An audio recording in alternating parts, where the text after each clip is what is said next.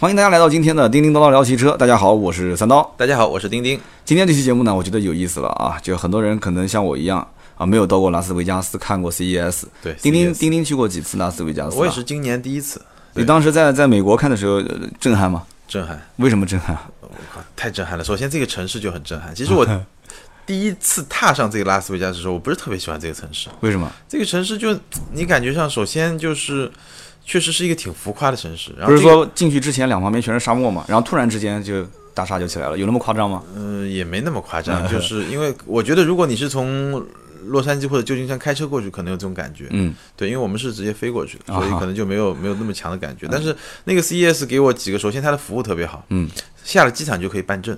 哦对，，我们现在上海、北京车展没这个待遇吧还？到现场，对，还到现场。对然后呢，这个城市呢，一开始我就觉得特别浮夸。这个城市，呃，我我看到过一个数据啊，就是说全球房间数最多的酒店，嗯，前五十个酒店里面大概有一半是在拉斯维加斯，房间数最多。房间数最多。然后好像我在三亚看到过一个啊所有的酒店，除了一个东方文华，嗯全部都是赌场一楼。哦，就是我觉得你就是去了一个牛逼版的澳门。我就想知道那个不设赌场的酒店是干嘛的？有一些人他可能就觉得我不想要这种氛围，就公司年会在拉斯维加斯开是吧？我我不想要这种氛围，然后他就，但他只有一家，就嗯比五星级酒店高档一点，只有东方文化这一家。那我没去过，哪天去我研究一下，嗯对解开这个答案。然后呢，它有很多马路上有很多像我们以前深圳的时候世界城，嗯就它有一些建筑，一看你就是像纽约一样的，什么自由女神啊，啊然后再过会儿有一个迷你的什么哦埃菲尔铁塔，啊就就就这种氛围，你会觉得嗯好像挺浮夸的。那那边有有中国城吗？中国城好像没看到什么明明特别明显但是中国中国这个当年但是有有熊猫快餐，我们还吃过一，次对。就是但是呢，呃，后来呢，这个看了看了两场秀，觉得特别好，嗯。其中有一个咖秀，哇、这个反正舞台啊，就一块儿就是像可以跳水了，你说的咖秀是汽车的意思吗？那不是不是不是，这跟美国 K 秀，啊，K 秀，对，然后然后吓我啊，对对对，然后呢，一块儿就这个水池里面就很多水，你可嗯以跳水，各种高难度的表演，一块儿就全干了，然后各种，反正舞台特别震撼，我觉得，呃，如果听友有有有机会去的话，它好像有两个秀最有名，一个叫 K 秀，还有一个叫我都忘了，反正对我见过最最好的就是宋城千古情，啊呃，这个那完全不是一个档次是吧？嗯，对，那个那个确实确实挺震撼的。嗯，我们聊到这个呢，是一个前提啊，热个身。那其实呢，关键问题是前段时间呢，你又看了一场 CES，亚洲展亚洲展是在上海，在上海，所以我们简单刚才没说到过什么叫 CES 啊？CES 英文的直接中文翻译的叫做消费电子展。嗯其实也就是说，早早些年最火的可能就是什么手机啊、相机啊。嗯，那么这两年最火的就是无人飞机啊、对，无人机，无人机，然后呢、VR 就虚拟现实。嗯对我靠，你到那个。拉斯维加斯，每个人都戴副眼镜，嗯，各种展示，然后戴个眼镜，然后就坐在一把什么椅子上，就在摇来摇去，摇来摇去。我就想知道在那边看到了好的，能当时就买走吗？呃不，卖，我觉得有些可能、呃现场肯定是不卖的，现场不卖啊但是呢，有些可能是已经是在市场上能买到的啊但是大部分还是一些挺概念，包括我看到有些厂家出推的那些高清屏，哇塞，那真的是高清的嘞，就是你就你就觉得那个美女马上就要走出来的感觉是吧？就而且你觉得美女已经。呃如果是一个美女的话，其实你也会很很受伤，你知道，因为你嗯再小的细纹，她都帮你能够看得出来，啊，就那种，反正没事，还有美图呢。嗯，对，这个就 CES。然嗯后呢，呃，CES 大概是从去年或者是从前年开始，汽车行业就是汽车行业进军到 CES 上。然后呢，呃，反正这些大的厂都会在 CES 去推一些嗯展示自己未来概念的东西。像今年，比如说在美国这个 CES 有大众，嗯大众推了八的 E 的那个概念车，嗯然后包括那个福特，福特放了一块很大的 GT，呃也福 GT 的跑车在上面，嗯然后还有很多自动驾驶东西，然后包括很多供应商的东西。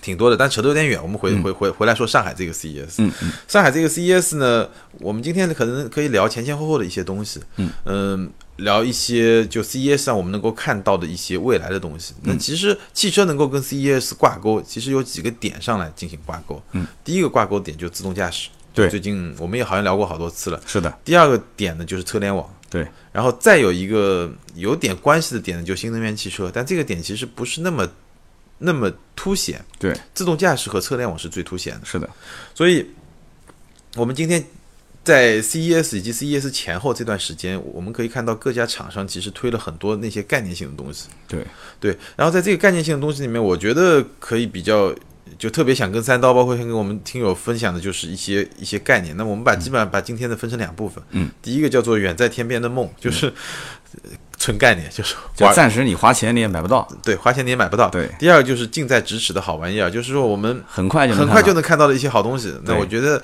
吊吊大家胃口，我们先说一些远一点的，好的大家可以发挥一下想象力。聊一聊。第一个趋势呢，我们可以看到变形。嗯，变形呢，我们讲两个两个案子吧。第一个就是宝马，其实是宝马在今年三月份的时候，因为今年我们知道是宝马一百周年，然后一百周年的时候呢，正好这个全球的，尤其在中国的这个销售形势也不是特别好，所以他就推出了第一战略，就是未来的一个一个战略。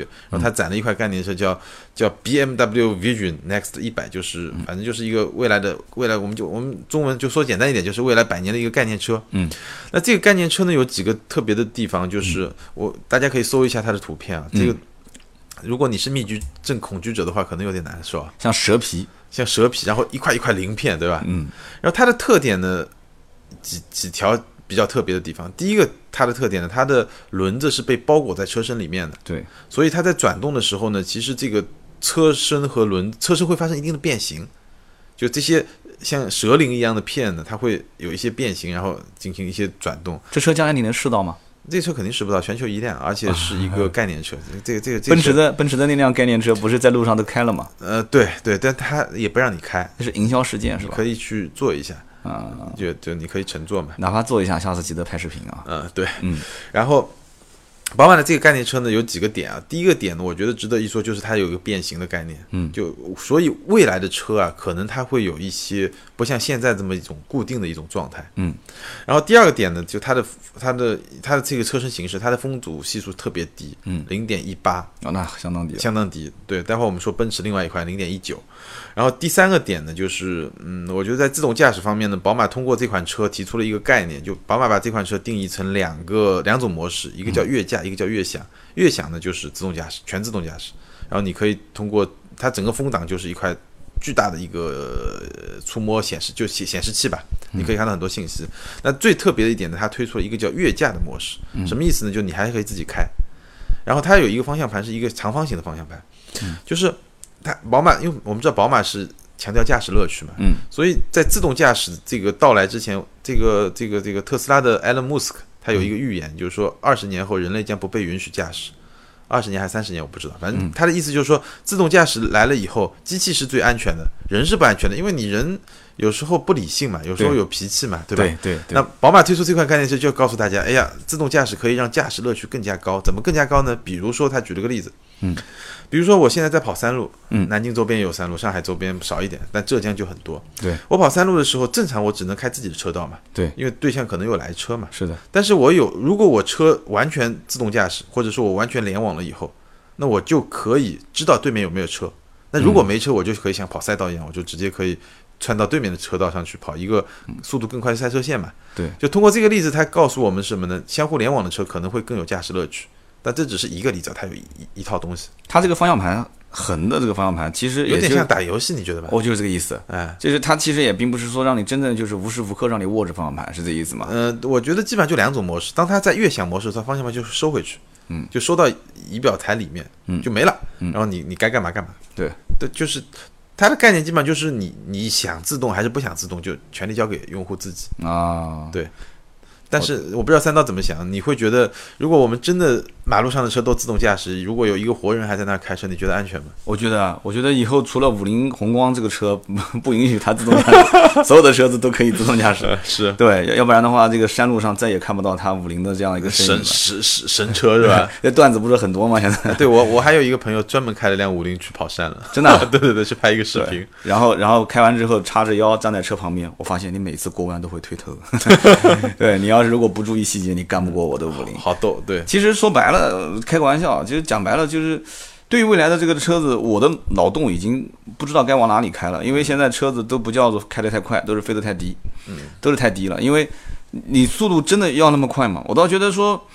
就像前前段时间好像看到一个新闻，讲是哪边在研究一个在封闭式的道路里面开到一千多公里，哦，我也看到了，那个就是已经不叫动车了，叫什么？那个就不叫车了嘛，反正也不是人能开的车。对啊，每小时一千多公里，这什么概念？我真的你敢坐吗？我不敢坐。万一要是穿梭了到什么时空里面，看到一些鬼怪没什么不敢不敢的吧？就如果它真的能让你商业运营，不过话话也说回来，也是四，如果是十年前你告诉我说火车能跑到四百公里一个小时，你也不敢呀，我也不敢。但是现在坐上去感觉也还好啊，没感觉啊，对吧？就是这种所谓的，就是像宝马已经出来的这一个概念车嘛，呃，包括特斯拉，其实相当于已经是可以消费的一个，对，有有点像已经能消费的概念车，是。所以我觉得发生什么神奇的事情，对吧？就像那个某个品牌的广告，就是总是能期待下一刻的美好，是吧？美好的事情总会发生，是。所以。你说轮胎变形，我们在网上也看过很多视频。嗯，那个是哪一家的广告？就是轮胎在各种各种场合里面，它会变，它自己会变成各种各样的形状。嗯，那你说驾驶的过程中方向盘会收进来，包括你等会儿会讲到一些其他的那种很神奇的现象。我我我我的观点是什么？我的观点就是，呃，赶紧来吧，真的，现在我我已经我已经受不了了。我们赶紧赚点钱，将来你出什么新鲜的玩意，对，对你改善我的生活，它一定是能能让我的生活变得更智能嘛。对，所以其实。像这些厂商啊，他在推概念的时候，可能他一开始先推个概念，对，然后呢，慢慢的呢，一个是公众的反应，大家是喜不喜欢这个东西，第二个呢，就技术成熟度，第三个呢，就是商业上是不是能够把这个东西做出来，对，对用户的体验到底怎么样？是的，对吧？然后我们说完宝马，嗯，这次 CES 奔驰也推了一个概念车，但这个概念车其实也不新了，是去年法兰克福先推的，嗯，它全称呢叫呃空气动力智能概念车，两个卖点很简单的过一下，就首先它在空气动力学上非常先进，刚才我们说宝马是零点一八。它是零点一九，嗯，但它这个零点一九其实比宝马零点一八一点都不弱，为什么呢？因为它是一个四门的四门的轿跑车，宝马是两门的，宝宝马相当于是一个宝马，你要看那个造型，相当于是单厢的，嗯，你就发现它根本就没有说什么前面的像像像现在我们汽车看到前中后三段，它就是一个单厢的那种车，造型是比较类低型的，就完全是从就更概念嘛，更远嘛。其实奔驰那个车就相对来说这个造型是比较正常的，对。然后它的变形呢，它的尾部能够发生一个变形，其实不仅仅是尾部了。它在车速超过八十公里每小时以后，它会进入一个模式，叫空气动力学模式。然后在这个模式的时候呢，它的尾翼会伸出来三十八公分，改善空气动力学。然后它的轮毂呢，正常模式下是中间是往里面凹进去五公分，然后那个模式空气动力学模式下它就会拉平。然后它前面的格栅呢，正常情况下是会进气的，嗯，到一定速度以后它就会封闭，然后再往里面收缩一部分，包括它轮罩上有一个小的翼片也会凸起。嗯，我说的这个大家可能没有什么直观的感受啊。如果大家有兴趣，可以去看，因为我拍过一个一个短视频，嗯，可以在那个秒拍上，对，上微博搜“名车志钉钉”都能看到。秒拍上搜“名车志钉钉”，我也转了，好像我也转了。哎，对，就你能看到这个效果。那基本上这个车的概念就两个，一个就空气动力学我说的，第二个就智能。那智能这一块呢，其实离我们就比较近，就其实属于我第二趴要讲的那个东西，因为我们在呃奔驰的新的 E 级上，大部分。功能都能实现，这个我们之前也说过。所以，就远在天边的梦呢，我们第一点要说的就是变形。那第二点呢，我们就说的无人驾驶。无所谓无人驾驶，也就是全自动驾驶。这个话题其实非常老，宝马、奔驰啊、沃尔沃都在推自己的这么一个一个新的系统，而且每一家呢都在往前走。嗯，比如说奔驰，奔驰在新 E 上的这个能够现在能够变道了。我记得特斯拉已经能变道了，对，奔驰现在也可以跟上超车变道。我打个方向灯，它如果监测到符合它变道条件。就能变道了，嗯，然后它的跟车，然后它的，我们上次也说过，它遥控的泊车，嗯，然后它包括这个，嗯，密集车流里面的这个跟随，包括，嗯，全自动的泊车都说过，就在自动驾驶。然后沃尔沃呢，把它自动驾驶的这个速度从五六十公里提升到一百三十公里，就这个趋势其实是一个非常非常正正常的一个趋势。是的，就一笔带过吧，嗯。然后说宝马提的一个很有意思的概念，叫宝马魔镜，嗯。它是一个什么概念呢？也是今年 CES 上比较热的一个概念，就是说我把我的。车和我的家居联系在一起，嗯，或者说我整个智能的生活，嗯，宝马推这个概念，它其实是放了一面镜子，那你可以在镜子上呢，通过一种有点像手势控制的功能，就我手伸进去，比如说到十公分左右，哎，它里面的东西你就可以控制了，嗯，然后我通过这个控手势控制呢来控制我今天的行程，嗯，然后我把行程控制好以后呢，我把车钥匙放在那儿，它就能把这个行程直接传递到你的车上，那电影里面情节一样，电影里面看到一样，然后呢？通过这个，我可以控制很多东西。首先，我一天的行程可以控制。嗯。然后呢，他做演示是在 R S 三，那我可以规划我今天要开多少路。嗯。我什么时间是最有空的？我可以适合去充电。嗯。我可以把所有这些东西都规划好，而且规划好以后呢，我可以跟我的朋友进行分享。嗯。就比如说有几个节点，我今天要来拜访三刀，要来录个节目，哎，我们车之间可能就已经做好了一个一个一个共享。哦，就是这样子的。但是这个，我像我这种每天都有不可控行程的人，对这个这是比较麻烦。就得随时告诉他是吧？对这个我听起来呢，其实是挺不错的，因为有一面镜子，我手离它十公分就可以开始在上面挥啊挥啊点啊点啊，这样就感觉是挺酷的啊。但是呢，你最终的结果无非就是在云端、在互联网端设置一下行程，然后投射到我的这个车上、车载车机上面，对吧？嗯，其实我觉得宝马想要提的这个概念，只是说把你的智能生活怎么样打包起来，打包起来嗯因为以后的家居可能也是智能的，以后你的车也是智能的，以后什么很多东西都智能的。对啊那他向你展示一下，就是说这种智能化能够达到一个什么样的一种程度？对，是挺酷的。但是我觉得要一面镜子干什么呢？对吧？我我的有些行程还真的不能当着那么多人的面去挥啊挥啊，这个你懂的啊。家里面装着尤其不能，当着对对吧？家里那个对对，你你天天当着面镜镜子上面去划来划去的，这个不太好。嗯你像我，我一般正常的话，你看我车上也有个功能，就是以前是通过百度地图，然后我可以把行程发过去，嗯是然后车机我上了车点完火，我就可以把我行程调出来，确认一下就可以走了。但是首先就是现在 BBA 的这些厂啊，包括一些品牌，它真的导航做的特别烂。但是这个我们有机会再去聊，为什么这些这些厂就是很有名的汽车厂，但是导航那么差。是这是有一定的原因的。其次就是，现在他既然说我有一次用百度地图，他既然告诉我就不能再分享了，他也不告诉我为什么，打人工台，人工台。对啊，打人工台，人工台也出问题，然后最后好不容易打通人工台，人工台跟我讲说说不跟百度合作了，说现在是高德，说是高德地图，所以这些东西呃确实远在天边。你你这句话讲的是对的，体验非常差。，对，然后最后呢就是车联网，嗯，就所谓的 Car to X，嗯，就是我车跟一切要进行联网，这个其实是好多厂家都提出了概念，嗯，那这个其实技术也已经比较成熟了，嗯，就我举个例子，比如说我开一辆奔驰或者开辆沃尔沃，嗯，我到一个地方，然后突然发现有车祸了，嗯，然后这个它这个系统呢就能够自动的到通过云端。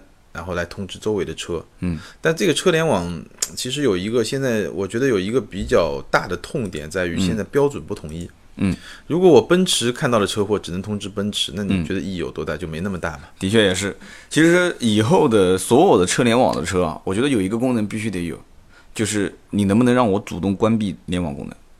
真的，因为现在真的没有隐私了。往后，我之前我有一期节目也聊过嘛，因为丰田在美国的总部不是搬了嘛，然后跟微软合力成立一家公司嘛，合资成立的一家公司叫 Toyota Connect 是吧？嗯，然后呢，Connected 还是 Connect，反正就是他们两家公司一合并之后，就是它将来就是一个相当于信息外包公司。它可以你坐在车上，把车的就是车上这个人的体重啊，有没有病啊，握方向盘你的温度啊、心跳啊，然后你平时喜欢开什么地方，然后快到家的时候可以控制空调，就是你把这些东西全部都集成在车上。你你问过我想要不想要吗？我我基本上我基本上觉得就是我跟你的想法一样，就是我不想要啊，你会很很害怕，对，我不想要。但是从另外一个角度来说，我觉得你也躲不掉。如果如果我想要，我会自然去要你的功能。那你有的话呢，当然最好。但是你得给我一个开关的这个这个这个权限，我要把它关掉。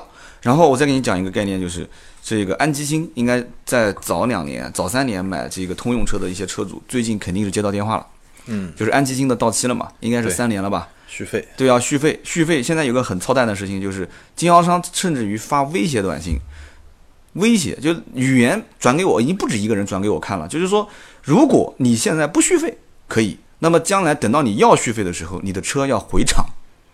重新进行什么硬件改装啊，什么安装啊、升级，说那么当时要花费的话，就不是今天续费这么多钱了。我说我说你把这个你把这段截屏你直接发给通用厂家，你让通用厂家跟你说一句，他只要说是，你明天就可以去告他。我说这不很操蛋的一件事情吗？你经销商你能这样子发短信吗？不止，而且不是一个区域的经销商这样子发，嗯，就是让你今天续，你能听懂我意思啊？今天不续，马上你车子回头你要再想续，你就回厂去解码解锁，反正就各种说法都有。所以当时我我还发了这个短信给厂家啊，给那个经销商的几个老大，我说你们这个玩法不太靠谱啊。他们就 嘿嘿那边笑，我说你这玩法肯定不靠谱，怎么能这样子玩呢？所以现在这么多的一些高科技远在天边，这我讲的有点太深沉了，这个话题不应该这么聊。但是这这种东西将来肯定有一些不是让你那么那么那么爽的就能体验到的，就是一个体验的，应该怎么讲呢？叫做现在就是小米他们经常会说什么，叫做包括苹果体验式营销是吧？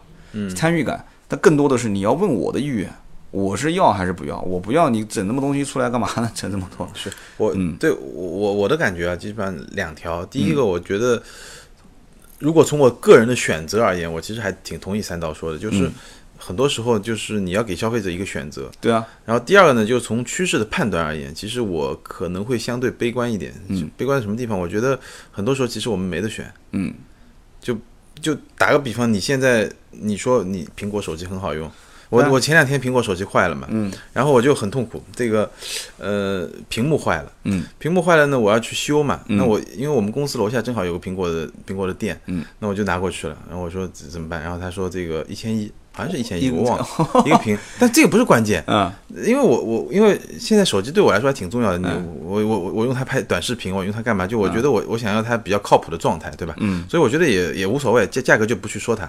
但他说让我把东西都备份，嗯，OK，那我回去备份。但我发现我那个电脑呢是一个超级本，嗯，这个就就是那种硬盘比较小，就固态硬盘，就它速度比较快，但是它最大缺点硬盘比较少。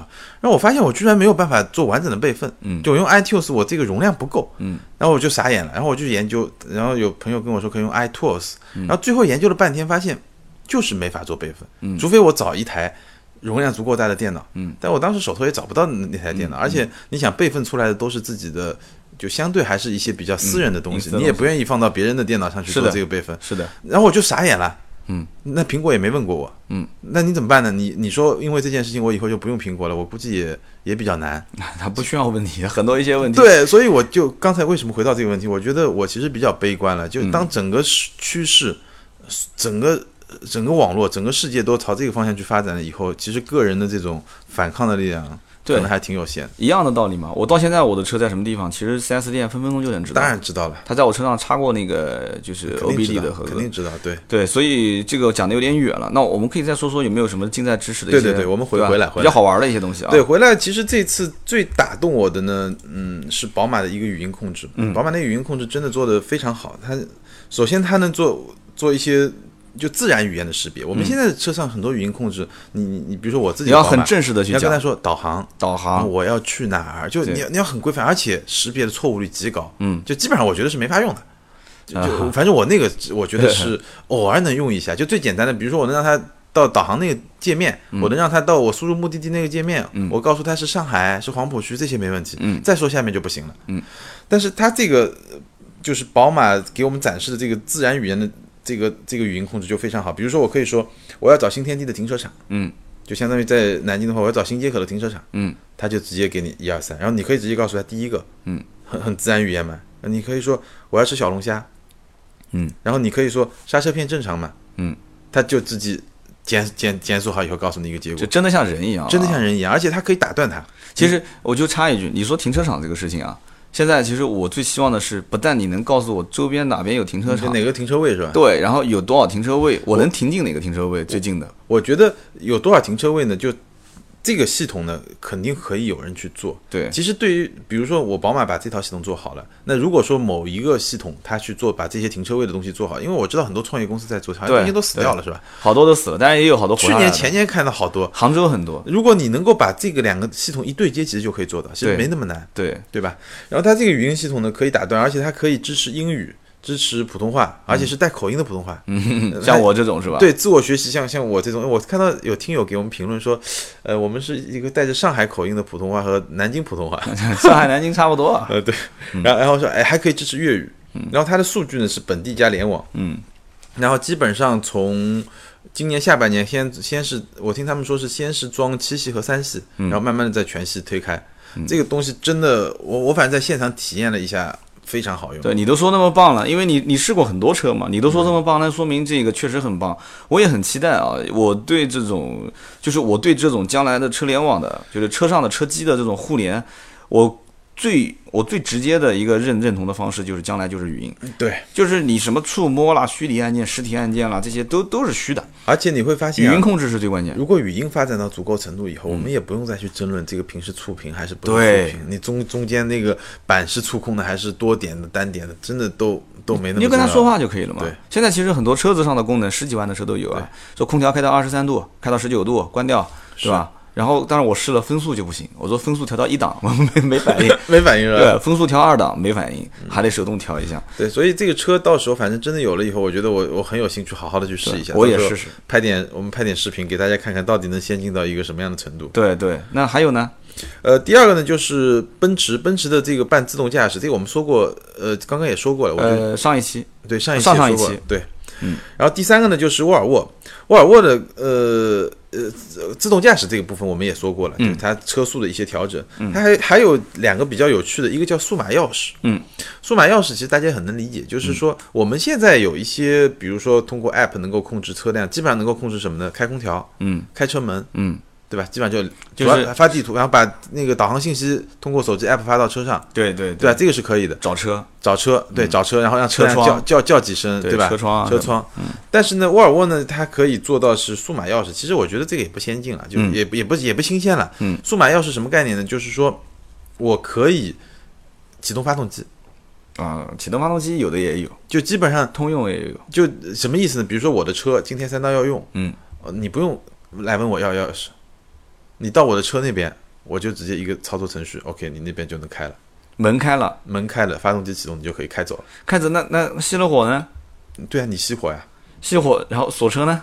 就是理论上来说，它这套系统应该是一个，我就你你告诉我，我现在熄火了，对吧？然后我再把车一锁就可以了。国内有一家租车公司，我不给他打广告了，嗯就是这样子的。他给你安装一个一套的硬件，然后呢，你就可以选择你我的车是可以就是啊、无人租用，就是我不用到现场，嗯就是主人本人不到，你过去用那个手机 app 点一下门开开其实就可以点火了。对这个东西啊，其实不是特别先进，从技术上来说不存在什么特别先进。比如说我们知道 Car to Go，不知道嗯，卡图哥我知道，你你应该知道对吧就是一个车辆共享的一个系统。对然后在中国是在重庆在运营，它其实就是这套系统，就是没有人没有钥匙就能共享。那呃，我觉得比较新鲜的是沃尔沃把它提出来，然后有可能会在晚一点时间引入到中国。那其实这个更多的是一个市场环境的匹配问题，挺好的。对吧？就你说这个是不是适合中国的国情，我也不知道。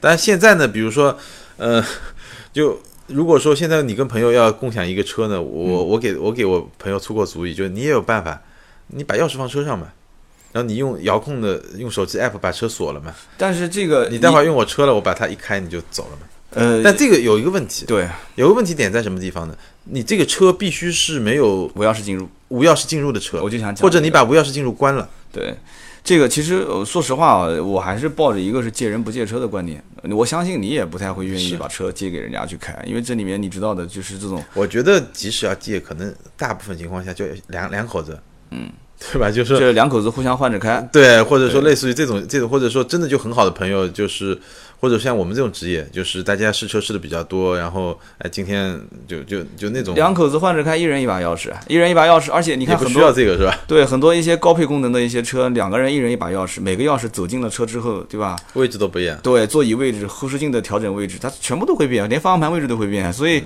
对这个是怎么讲呢？就是土豪有钱的这个家里面，他基本上就是很早很早以前就已经体验过这些功能了。是，但是这个我觉得你刚刚讲到的数码钥匙，我倒觉得 A App 的这种功能，A P P App 啊，它能实现的东西远比我们现在能想象的东西要多很多。想象东西多，对，因为现在车厂其实这些技术上都不难，不难。那对车厂来说，它主要考虑的是安全。嗯，就是说我这个功能实现了以后，比如说有一些黑客攻击啊，或者就对。它其实很多时候考虑是安全。对，包括这个，呃，我刚才说这个新三系，好像新 E 也是，就是马上它会在线更新地图。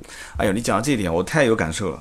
你真的就不要再整那些虚头巴脑的东西了，你就把这些地图先赶紧给我整整好就不错了。在线更新地图，我觉得这个功能就特别好。心意是吧？新意，新意可以在线更新地图，然后，然后我就问他们，我说那你可不可以在线升级系统啊？因为宝马那个不是说语音控制吗？我就问他，我说你能在线更升级系统吗？他说现在不行。然后我，然后我正好碰到沃尔沃的一个负责车联网的全球负责车联网的老大，嗯，我说你们能在线更新系统吗？他说这个技术不难，很简单，我们早就可以做到了，但是我们要考虑安全。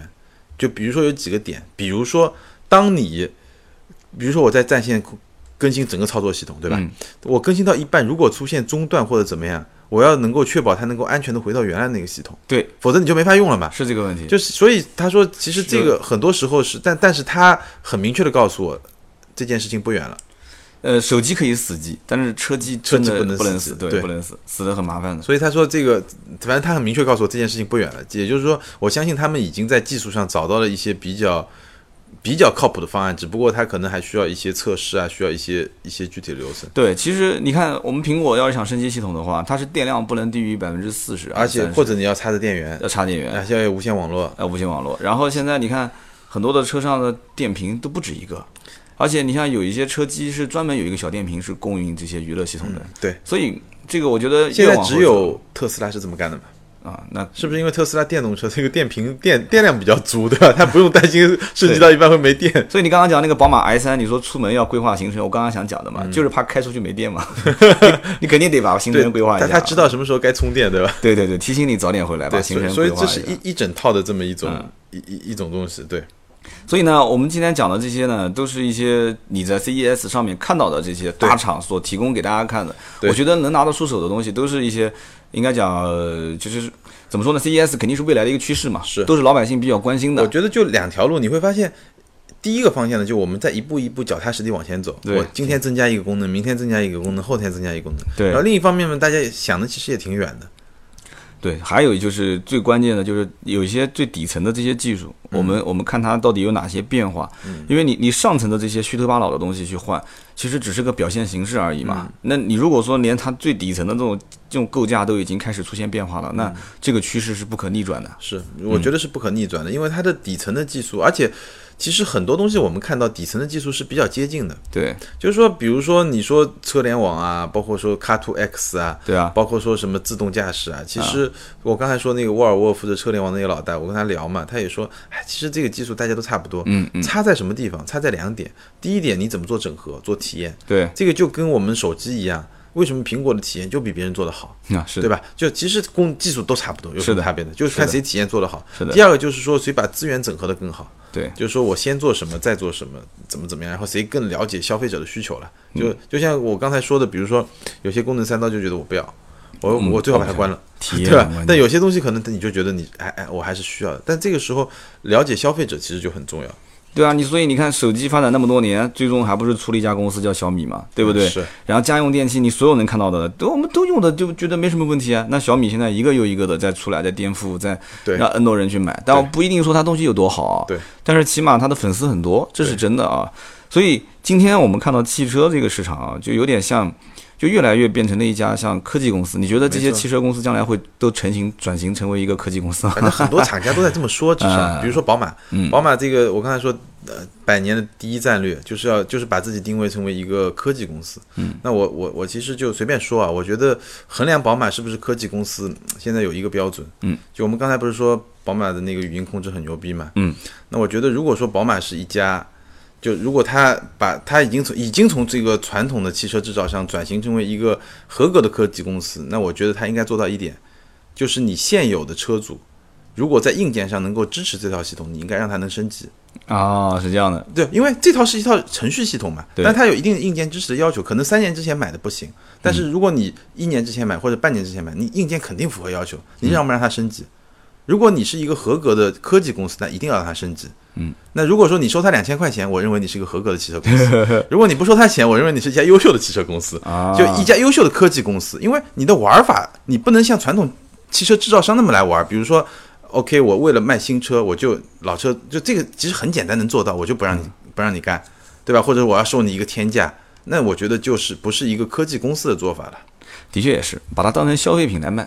对啊嗯消费品，科技消费品。对啊，有一个迭代的周期，但是呢，这个老百姓现在是不是能把车子当成消费品来玩儿？这个可不是每个人都能这么想的。对，我觉得基本上，因为你一项新的功能出来，如果你发个短信给这个嗯呃车主，你说，哎，我现在可以升级一个东西，怎么怎么怎么样？